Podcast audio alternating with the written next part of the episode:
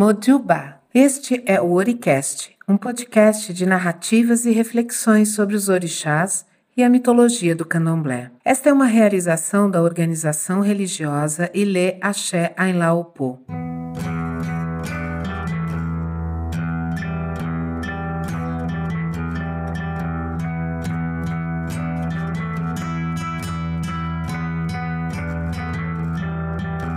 O Oricast nasceu na pandemia e foi uma maneira que a nossa comunidade, o Ebedo Ile Axé Ailaopô, encontrou de manter um espaço para as trocas e rodas de contação de Itãs. Nesta segunda temporada, o tema é a cura. Hoje você vai ouvir o Itã Chapanã ganha o segredo da peste na partilha dos poderes.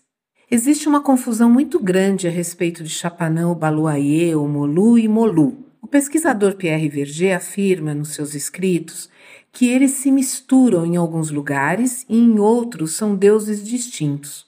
No Brasil e em Cuba, Chapané é chamado de Obaluayê ou Omolu. É o orixá que recebe uma das mais lindas festas dos terreiros, o Olubagé, onde o público presente pode experimentar toda sorte de iguarias da culinária dos orixás servidas sobre a folha da mamona, a folha da mamona é considerada uma folha venenosa, significando que a vida é sustentada pela morte.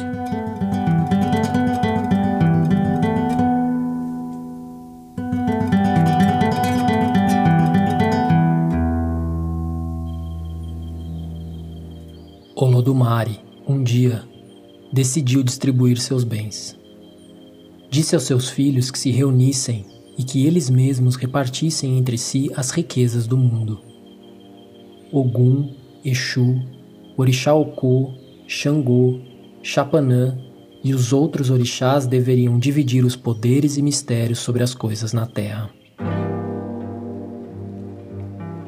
Num dia em que Chapanã estava ausente, os demais se reuniram e fizeram a partilha, dividindo todos os poderes entre eles, não deixando nada de valor para Chapanã.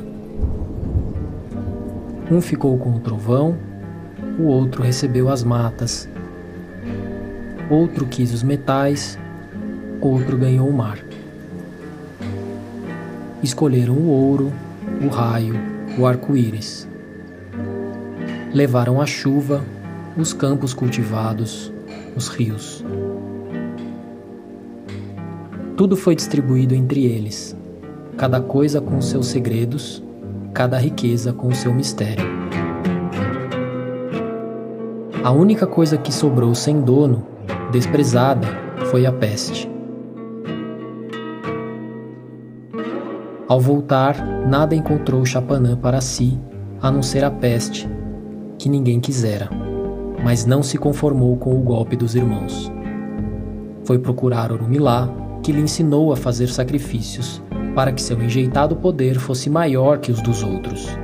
Chapanã fez os sacrifícios e aguardou. Um dia, uma doença muito contagiosa começou a espalhar-se pelo mundo. Era a varíola. O povo, desesperado, fazia sacrifícios para todos os orixás, mas nenhum deles podia ajudar. A varíola não poupava ninguém, era uma mortandade. Cidades, vilas e povoados ficavam vazios, já não havia espaço nos cemitérios para tantos mortos. O povo foi consultar Orumilá para saber o que fazer. Ele explicou que a pandemia acontecia porque Chapanã estava revoltado por ter sido passado para trás pelos irmãos. Orumilá mandou fazer oferendas para Chapanã. Só Chapanã poderia ajudá-los a conter a varíola, pois só ele tinha o poder sobre as pestes. Só ele sabia os segredos das doenças. Tinha sido essa a única herança. Todos pediram proteção a Chapanã e sacrifícios foram realizados em sua homenagem. A epidemia foi vencida. Chapanã, então, era respeitado por todos. Seu poder era infinito, o maior de todos os poderes.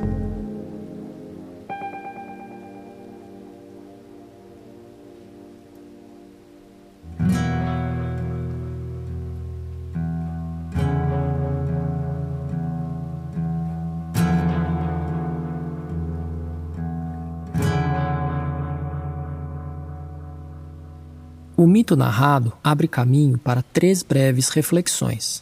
Em primeiro lugar, a filosofia sutil do candomblé se expressa na concepção iorubá do binômio doença-cura.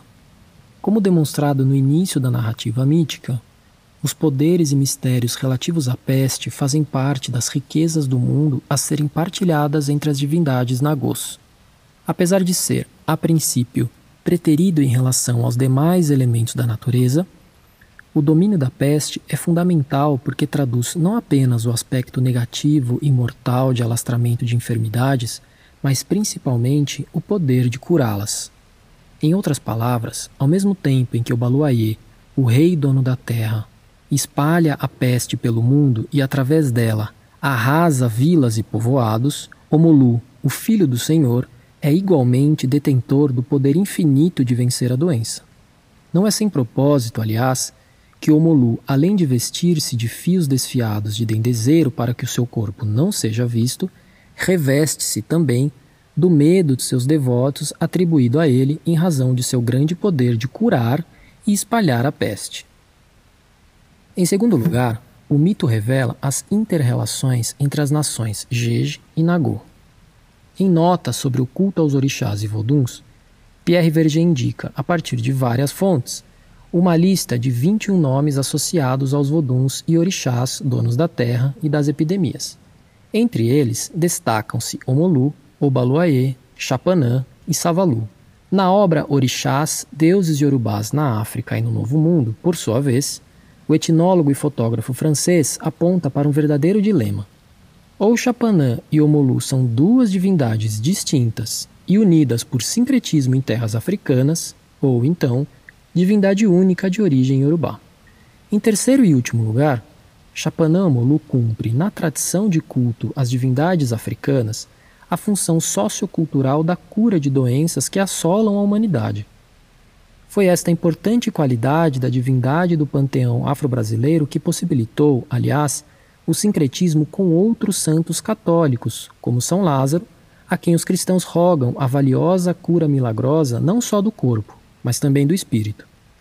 O professor Wagner Gonçalves da Silva relata, em seu livro Candomblé e Umbanda Caminhos da Devoção Brasileira, que nas igrejas de São Lázaro, em Salvador, Todas as segundas-feiras, os devotos do candomblé, a fim de obterem proteção do santo e do orixá, costumam espalhar pipocas pelo chão, alimento preferido de Omolu, que lembra as marcas deixadas pela varíola. Trata-se, segundo Pierre Verger, de uma mesma e única manifestação que associa a fé no Deus africano e no santo católico.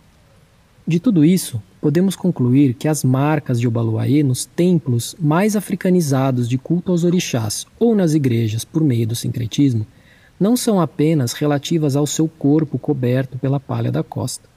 Elas revestem também a nossa cultura afro-brasileira, forjada pela dor da escravidão e pela cura ao som do opanigé. Atotu! Eu sou Sol El Atolá e este foi o terceiro episódio da segunda temporada de Oricast, o podcast de narrativas e reflexões da mitologia do candomblé. Hoje, ouvimos Chapanã ganha o segredo da peste na partilha dos poderes, do livro Mitologias dos Orixás, de Reginaldo Prandi, publicado em 2001 pela Companhia das Letras. A releitura deste Itã foi feita por Fred Oxalaxé, que também trouxe a sua reflexão. O tema de abertura é Exuodara, faixa de Kiko Dinucci. A edição, sonorização e finalização é de Nicolas Afolayan Rabinovich. O projeto gráfico é de Leonil Júnior e Juliana Yaduni, baseado na arte de Marcelo Ismaili. Um agradecimento especial para o nosso Babalorixá Loguná, que além de cuidar da revisão de conteúdo do episódio, foi quem abriu os caminhos para que este trabalho viesse ao mundo. E agora temos também um canal de comunicação para você, ouvinte. Compartilhe conosco suas sugestões e críticas. Mande um e-mail para oricast.opo@gmail.com ou fale conosco através do nosso Instagram, Ailaopo. Até semana que vem com um novo episódio.